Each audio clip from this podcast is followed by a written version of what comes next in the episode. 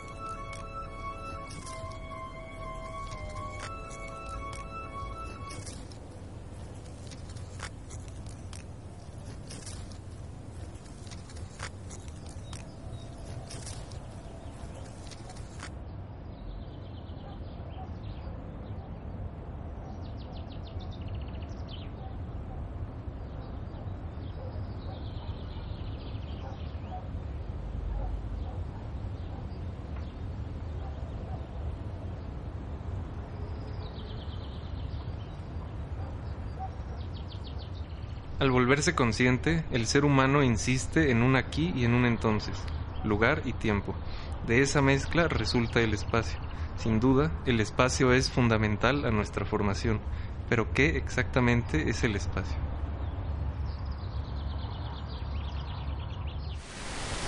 Hablamos con Iván Abreu, artista cubano avecindado en México, cuyo trabajo articula arte, diseño y tecnología, utilizando múltiples medios como dispositivos electrónicos, desarrollo de software, experimentación sonora, internet, diseño industrial, documentos, video y fotografía. Para Abreu, el uso de tecnología como estrategia artística permite acoplar situaciones que no fueron pensadas para operar juntas, creando así singulares hechos causales. ¿Qué crees que significa ser mexicano? Mira, el tema de la identidad es un tema eh, complejo que a mí me interesa mucho, ¿no? Y me interesa más bien la...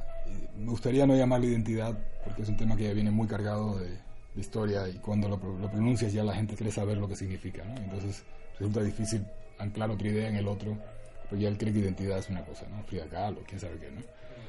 Eh, el tema de la geopolítica, o sea, el vivir en un lugar como, como condición, ¿no? De trabajo, como condición de, de pertenencia, lo que quieras.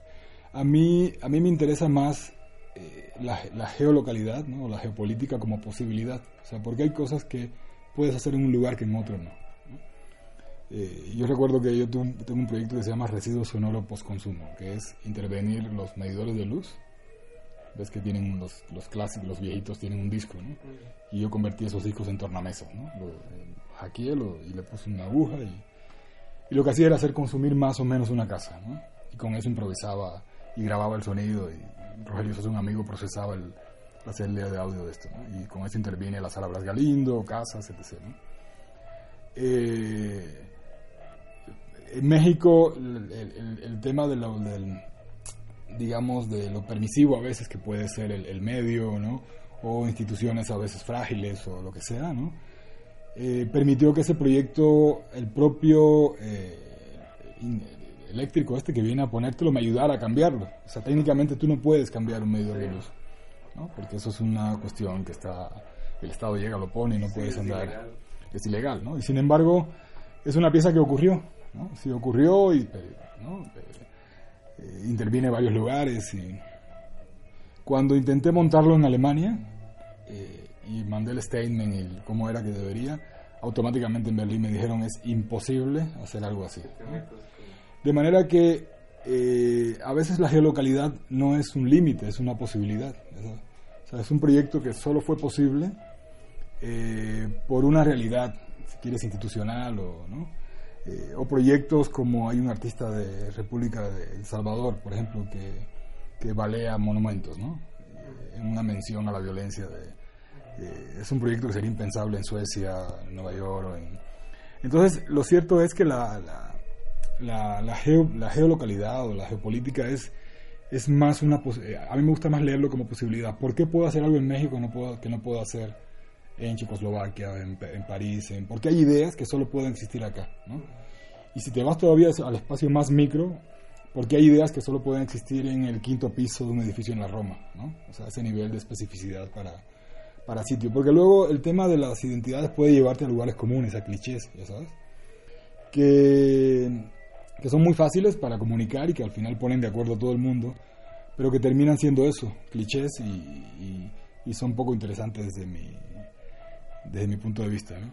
Ahora, el, la condición de vivir en un lugar, el ser mexicano ya no, no entendido como productor de arte, digamos, como alguien que está buscando eh, qué es posible hacer en México y no es posible hacer, ¿no? Y México no me refiero a México, me refiero en Monterrey, en la Ciudad de México, en Oaxaca, ¿no? O sea, yo tengo, por ejemplo, por poner otro, otro ejemplo, el proyecto de que se llama Espejos de Señal, que es eh, producir un cambio en el paisaje de, de Guanajuato, que es una ciudad de montaña, ¿no? que era redibujar en vivo el paisaje y como, no, tiene horizonte, por el, eh, tiré una foto, tracé una línea y, convenía con varios vecinos que me dejaran subir a las azoteas que quedaban en esa línea. Y con espejos produce una línea de destellos en toda la ciudad, ¿no? como de 18 kilómetros. ¿no? Es una posibilidad que me da Guanajuato, que no me da la del Valle, que no me da otra ciudad. ¿no? Eh, entonces, bueno, al final a mí se me hace más interesante entender por qué un lugar es un potenciador de cosas, ¿no? Cuando es un, creador de arte, ¿no? Eh, si lo entiendes como ciudadano, o sea, qué significa ser mexicano o, ser, o vivir en el DF, ¿no? Yo creo que ahí entramos en un terreno, en el terreno de la ética, del civismo, de 20 cosas que, que es de las cosas que más habría que trabajar en México, ¿no? desde mi punto de vista, ¿no? el sentido de comunidad, ¿sabes? O sea, ¿por qué para que a mí me vaya realmente bien le tiene que ir bien al de al lado? O sea, ese sentido de crecimiento en comunidad, que lo tienen otras comunidades como la judía o, la cubana de Miami, ya sabes, que, que, tienen este pensamiento de cómo crecer ¿no? en grupo, eh, son de las cosas que yo creo que habría que, que entender o reforzar, ya sabes, como, como país. Digo, yo lo digo ya como mexicano, que llevo 15, 16 años y ya tengo la nacionalidad y todo, ¿no? Eh, se trata más de eso, más que de cuestiones estéticas. o sea, no es tanto eh, parecer mexicano, sino entender por qué ser mexicano es lo mejor que te puede haber pasado, ¿sabes? más que un tema formal o estético, yo creo que es un tema mucho más complejo. También visitamos al doctor Víctor Manuel Ortiz, arquitecto y académico mexicano dedicado a resignificar el espacio público. Así como tú decías de los eh, medidores de luz, efectivamente yo, yo sí creo en, el otro sentido que tú decías que, que los comportamientos y, y, el, y, el, espacio mismo físico no, no se parece aquí en Berlín, ¿verdad? Por ejemplo, en México, o sea, que tú puedes meter con, meterte con calzador al, al metrobús o al metro, es algo absolutamente imposible en un país como, como Inglaterra, ¿no? No, no en todos los Méxicos se puede hacer lo mismo en el sentido que tú decías. Aún en la misma ciudad, o sea, lo que tú puedes hacer en Polanco es eh, muy diferente a lo que puedes hacer en Iztapalapa, ¿no? O sea, imagínate, eh, en Semana Santa en Polanco, pues no, no se puede, ¿no? A pesar de que se hizo la crítica, digamos, del, del estilo internacional, eso que se llamó estilo internacional en el siglo XX, eh, se está volviendo a un nuevo estilo internacional. Entonces, toda esta cuestión así de, la, de, la, de las diferencias regionales, eh, se pierde, o sea, no, no se atienden en las escuelas de arquitectura, eh, es algo que no está presente en la formación de los arquitectos y entonces los cánones a los que, sobre los que nos forman a nosotros, pues son estos eh, referentes así como estos, estos grandes presencias tipo Le Corbusier o tipo Frank Lloyd Wright y esto, ¿no? Pero sin atender a, las diferencias que tienen que ver con, con ser un país o, o un país lleno de regiones como este, ¿no? Un país multicultural como México uno de los ingredientes muy curioso es que habla del número de casas en México que lograron cambiarle el, suelo de tierra por el suelo de cemento, ¿no? Y, es, es, irónico porque ya pasó en Michoacán, o sea, lo, vi en Ocumicho y en, en, Pataman y todo eso. En la tradición purépecha, el niño nace con la partera en el troje macho y una vez que nace, la placenta y todo lo que sale después de la mujer, eh, la partera misma lo lleva a enterrar en el piso de la cocina para que, para que la cocina se vaya cargando de, ese significado a grado de que se vuelve esa casa, se vuelve insustituible porque ahí, ahí se han ido sembrando eh, aquellos, aquella parte de, los niños que luego crecen ahí, se vuelven adultos y, todo aquello, ¿no? Entonces eh, ya, ya, no pueden sembrar los restos estos del parto porque, porque ya el piso es de cemento, ¿no? Hay, hay esta, como ruptura, esta como eh, falta de, de, coincidencia por desconocimiento, por ignorancia, entre lo que suponen las culturas tradicionales de México y lo que se enseña en las escuelas de arquitectura, ¿verdad? Entonces estas adecuaciones eh, yo creo que no tienen que ver nada más con, con, lo, con lo, bello, porque, porque eh, esta implicación cultural eh, va más allá de, de, de, la simple calificación de, de, feo bonito, ¿no?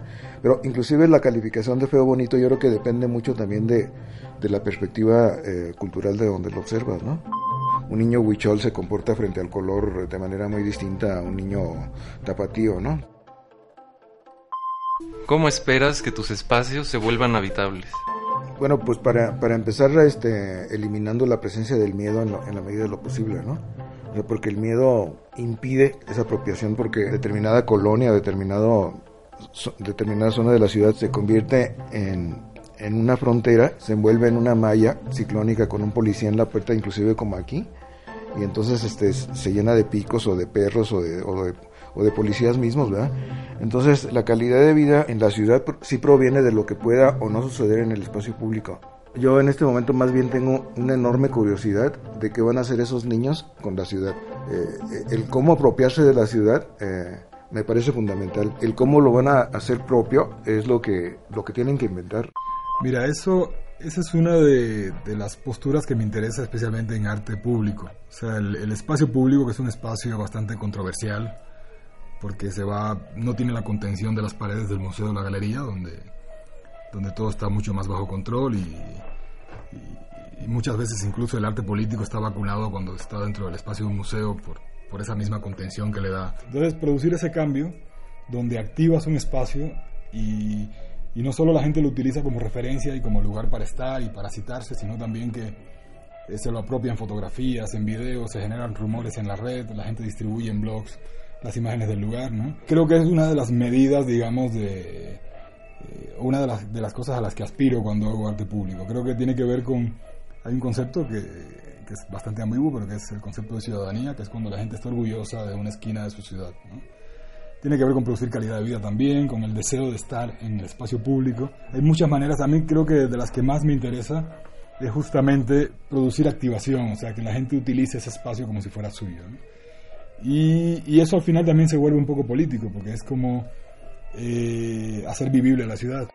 A mí la, la, tecnología, las redes y toda esta, todo este ámbito o espacio de posibilidades, ¿no? que es otro tipo de espacio público, nada más que eh, a nivel informacional o un espacio de datos o como quieras llamarle. También me interesa, porque creo que es un espacio muy poderoso hoy en día, especialmente cada vez las generaciones viven más horas y horas en él. ¿no? Por eso se lo están peleando las agencias de publicidad y las redes sociales, etc. Y es un espacio con un potencial tremendo para producir situaciones estéticas. A mí, eh, eh, la verdad es que todas todos mis proyectos, a veces de manera tangencial, tienen un espacio en la red, como espacio de documentación, o a veces el proyecto mismo, mitad en el espacio eh, museo, galería, espacio público, mitad en la red. Me gustan este tipo de articulaciones eh, más que nada eh, por el grado de, alcance que también le da a los proyectos. Los proyectos en el espacio arquetípico del arte, vamos a llamarlo la galería, ¿no? tiene un público muy claro, es el público que sigue este tipo de fenómenos, ¿no?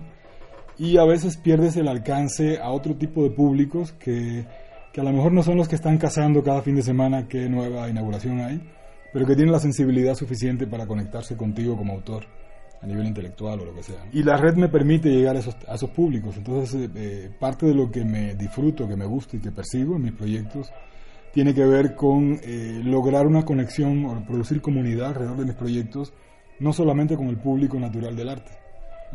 O sea, el, digo, ya el arte electrónico convive con varios públicos. Está el público de la música electrónica, está, ya es un público un poco más ampliado que el del público del arte contemporáneo o del arte más tradicional, si quieres, ¿no? Eh, sin embargo, la verdad es que eh, permite ¿no? producir conexiones con eh, profesionales de otros ámbitos, con arquitectos, diseñadores, con estudiantes universitarios. Y, bueno, pues yo siempre trato de pensar cómo puede el proyecto extenderse. ¿no? Una cosa que está en crisis precisamente es el, es el concepto de espacio público. Y entonces cuando se aborda un problema en México como, como el de la vivienda, se, se refiere a aquello a un asunto aparentemente nada más numérico. No importa cómo sean las casas. Y cuando ya tienen el millón de casas, piensan que ya solucionaron un problema, pero en realidad es un problema que quedó cojo en muchos sentidos. O sea, todo esto que tiene que ver con, con el estilo, que es así como ya la implicación cultural eh, sobre un objeto cualquiera. Esos conjuntos eh, habitacionales que no tienen plazas, que no tienen nada, sino pura una casa tras otra tras otra, es lo contrario de una ciudad, es lo contrario de esto que puede otorgar calidad de vida, ¿no? Entonces, el diseño pues también cuenta, yo diría, ¿no? El, el cómo un niño crece eh, asistiendo a espectáculos como el atardecer o como el amanecer, aquí no hay donde suceda algo tan simple como eso. O sea, porque los volcanes no se ven la mayor parte del año, o sea, el, paisaje mismo no lo tenemos. O sea, eh, algo que era gratis y bueno, por definición, o sea, el ver el, entorno físico, geográfico, pues es, es, algo que pudiera parecer así como tan natural, pero, pero ni siquiera eso tenemos, ¿no? Entonces, eh, esta recuperación eh, a, a esa escala de las cosas creo que es muy importante. ¿Cómo modificar al mundo? Mira, la verdad es que desde el arte, que es desde el espacio que yo trabajo, el arte se puede usar para muchísimas cosas. A mí creo que de las posturas que más me gusta es usarlo para producir conocimiento. ¿no? Y para producir conocimientos de la manera en que no lo producen los otros ámbitos. ¿no? Está la academia, está... Eh, o sea, hay miles de otros actores sociales que se aproximan a, a la producción de conocimiento y el arte lo puede hacer con una libertad que además eh, se suma a lo que podría ser producir situaciones de excepción. O sea, eh, trabajar mucho con la experiencia de la gente y romper lo que la gente cree sobre las cosas. Al final termina modificando pensamiento, porque termina haciendo que las personas no vean las cosas ya de la misma manera. ¿no? El ejemplo que pones de arreglo de vientos, que es componer la sensación del aire en una avenida cuando pasas en un auto, eh, produce una situación de conciencia de ese fenómeno acústico que ya nunca más lo puedes ver de esa forma. O sea, cada vez que pasas por ahí, estás atento ¿no? a la composición del aire y al sentido musical que eso puede tener. Entonces, eh, al final eh, se trata de, de, expandir lo que, lo que el público cree o lo que la gente cree sobre las cosas, ¿no? Y a veces eso puede ser muy denso cuando tratas referentes como situaciones políticas o, puede ser tan ingenuo como sencillamente eh, una exploración lúdica o estética ¿no? sobre algo. Depende del referente del proyecto. ¿no?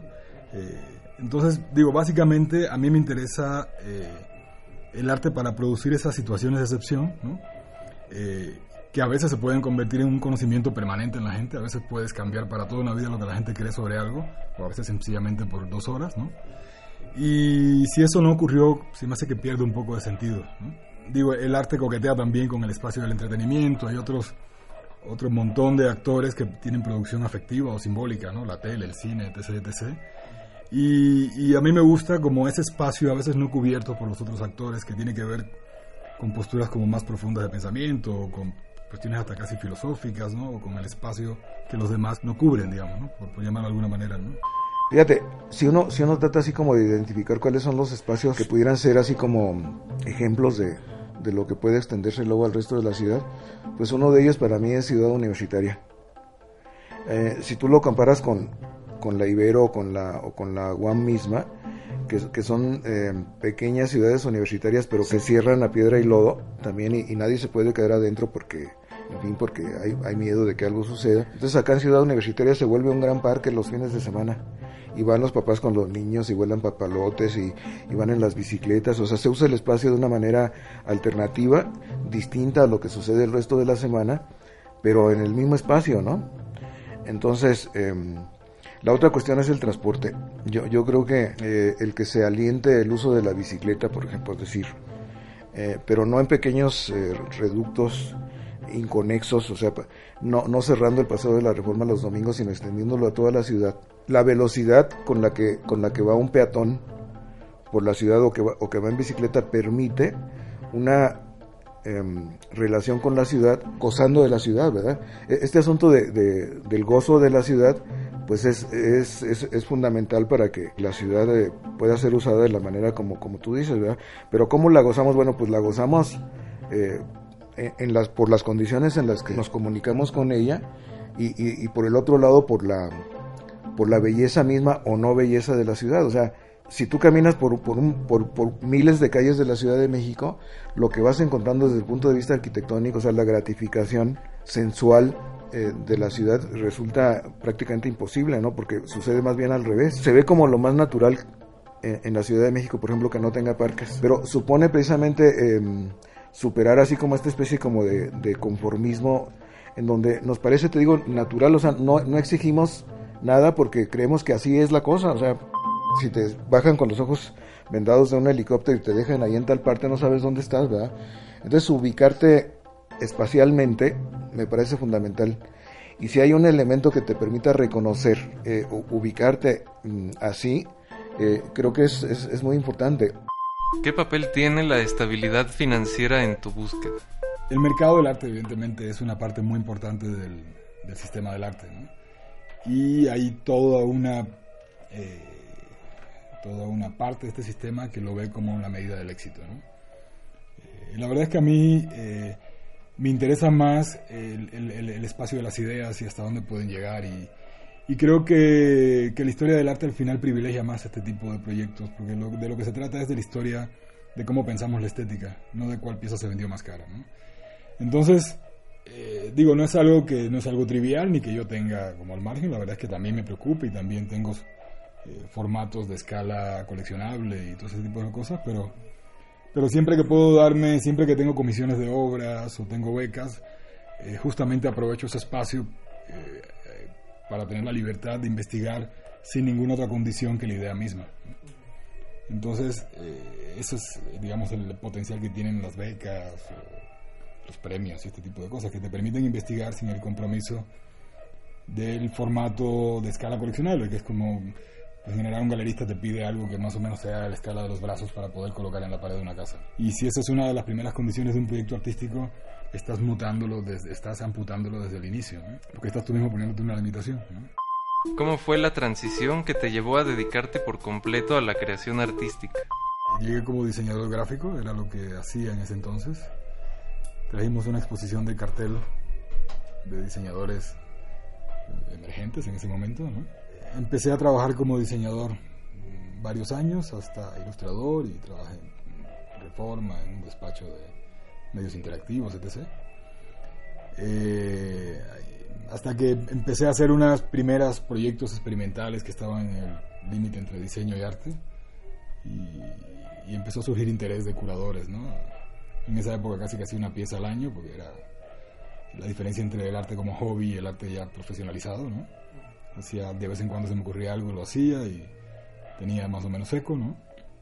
Hasta que la transición me empezó a absorber, se empezó a profesionalizar, como esta otra parte, y tuve que finalmente tomar una decisión, ¿no? Era muy difícil mantener despacho de diseño y terminé quedándome del lado del arte, ¿no?